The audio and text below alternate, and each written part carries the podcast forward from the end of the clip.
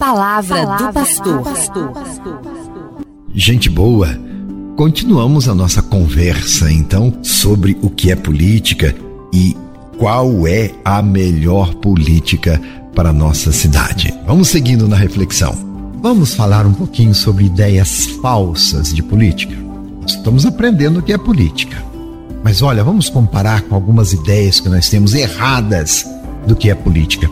E eu recorro ao pensamento de um diplomata alemão, porque é um pensamento até jocoso, até divertido. Otto von Bismarck.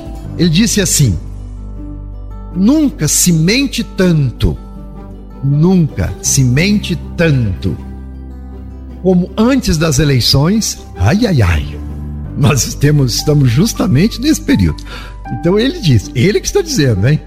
Nunca se mente tanto como antes das eleições, durante uma guerra e depois de uma pescaria.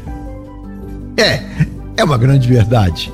É uma grande verdade. O que, ele está querendo fazer a gente refletir? Política é coisa séria. E ele diz ainda: política não é uma ciência, como muitos podem supor, mas sim uma arte a arte do possível. Gente, vamos levar a sério o entendimento sobre o que é política e termos consciência quão importante é o nosso agir político e tirar de nossa cabeça ideias falsas e erradas de que política é coisa suja. Não é não. A política deve ser uma bênção todos temos consciência de que nós vivemos no Brasil uma grande polarização. As coisas se complicam, não só a nível nacional, também a nível local, na cidade. E quando não? A polarização é forte até dentro de casa. Às vezes até irmãos, parentes não conversam porque tem uma posição radical e quer ser dono da verdade. A polarização, ela é deletéria, porque eu não ouço o outro. A nossa política está muito polarizada. E olha que eu estou falando nas, para as 34 cidades da nossa arquidiocese e a outras cidades ainda que as rádios estão abrangendo. Não é verdade quanta briga, confusão e falta de respeito neste tempo de eleição? justamente devido à polarização? A polarização não é outra coisa senão a defesa dos meus próprios interesses. Quando há polarização, não há defesa do bem comum.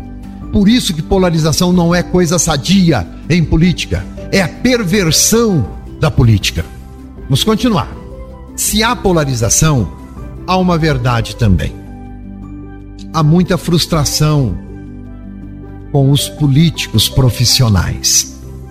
Meu Deus, como nós nos entristecemos ao constatar que aquele ou aquela que nós elegemos não está cumprindo com o seu dever. Ao contrário, às vezes até se envolve em corrupção, em atitudes ilícitas e criminosas. Daí vem então o desencanto do povo com a política. Mas não se deixe levar por esse pensamento negativo. Nós não estamos dizendo que política não é isso. Esta é a falsa política. É a apolítica, é aquilo que é contrário à verdadeira política. E igualmente, nós constatamos um desinteresse pela política. E aí, me permita dizer uma palavra forte. Possivelmente, aquele que se desinteressa pela política, vendo que nós estamos vendo quão importante é a política, isto tem causa no analfabetismo político.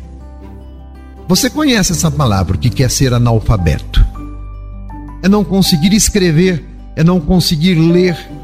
Esse é o analfabeto. O analfabeto político é aquele que não entende o jogo da política e a importância dela para a organização de uma sociedade. E às vezes é letrado esse sujeito, mas é analfabeto político.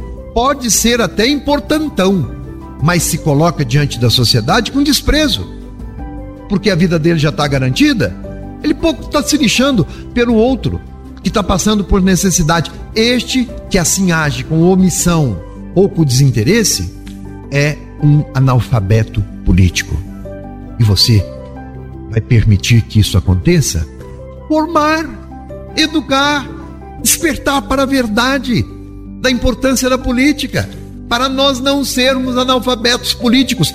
E o cristão, quando assume essa atitude de analfabeto político, porque não se preocupa com o outro, com a construção de uma sociedade fraterna, de uma amizade social, como diz o Papa, está cometendo um grande pecado. Sério isso, não é?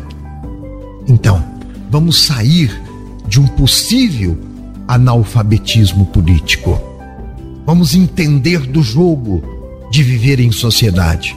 Vamos emprestar a nossa inteligência, o nosso ânimo, a nossa força,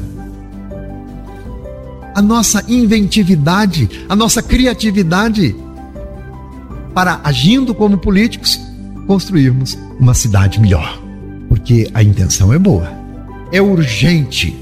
Então, que nós nos perguntemos: como reverter essas circunstâncias de indiferença à política, de frustração com respeito à política e também de analfabetismo político? Como reverter isso?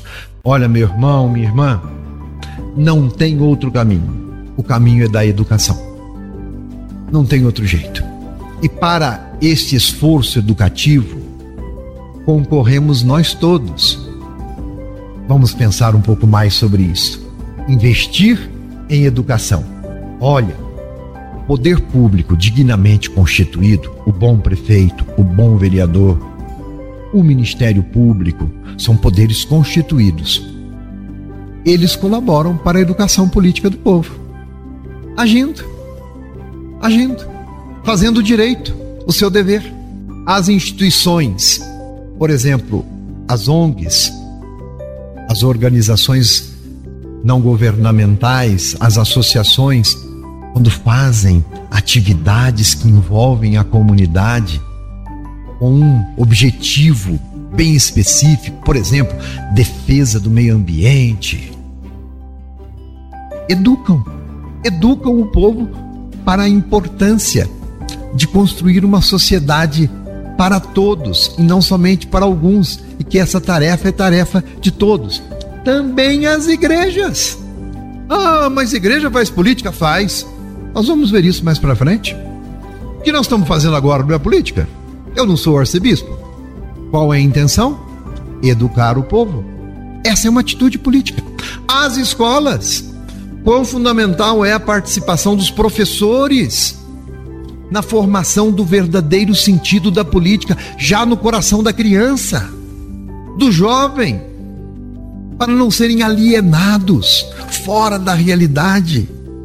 Olha que interessante. Ah, se nós juntarmos essas forças todas, então nós conseguiremos fazer uma educação do povo, de forma que o povo se reconheça como povo, o cidadão como cidadão, com seus direitos e com seus deveres. Olha, não há outro caminho para nós revertermos essa situação de miséria, de abandono, de degradação, senão pela educação. Não há outra maneira. Conscientizar então sobre a realidade em que vivemos, justamente para mudar mentalidades calcificadas, que parece que não vai mudar nunca, que aquilo que está aí já não tem mais jeito. Larga de pensar desse jeito. Ah, o Brasil não tem jeito. Tem sim. Ah, a minha cidade não. Tem sim. Não vai ter se você não participar, se você não se educar. E amanhã continuaremos neste mesmo assunto com temas diferenciados. Um abraço. Você ouviu Palavra do Pastor.